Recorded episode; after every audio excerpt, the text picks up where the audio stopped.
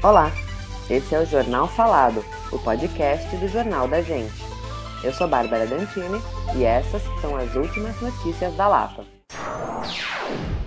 A subprefeitura realizou um ato simbólico pelo Dia Internacional das Florestas, com o plantio de uma árvore na Praça Amadeu Decome.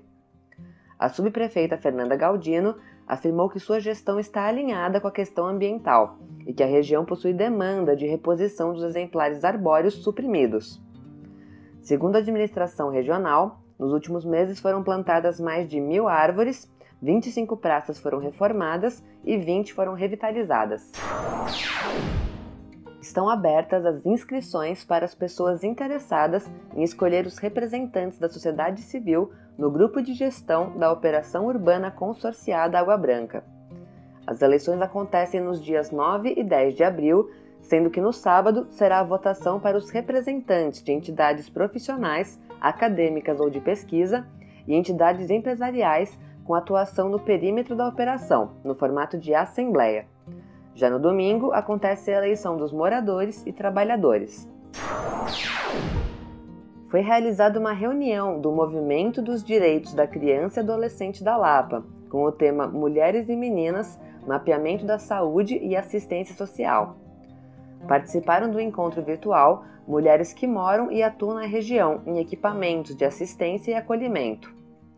Maria Arminda Gonçalves, da Supervisão Técnica de Saúde Lapa Pinheiros, fez uma apresentação que abordou os direitos previstos no Estatuto da Criança e do Adolescente, o ECA, sobre o acesso a métodos contraceptivos e a sensibilidade necessária das equipes de saúde para o atendimento pré-natal nos casos de gravidez na adolescência. Na região foram identificados 28 casos de gravidez de meninas entre 12 e 17 anos. O Festival Rock Brasil 40 anos, que teve etapas históricas no Rio de Janeiro e em Belo Horizonte, chega a São Paulo, com uma programação que inclui música, cinema, palestras e exposições até o dia 21 de abril. O Memorial da América Latina foi escolhido para receber os artistas e bandas que marcaram a cena musical dos anos 80.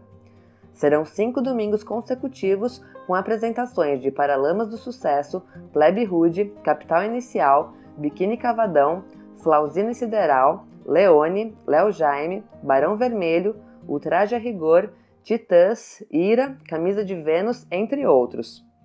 Os ingressos custam a partir de 110 reais e podem ser adquiridos no site Ingresso Certo.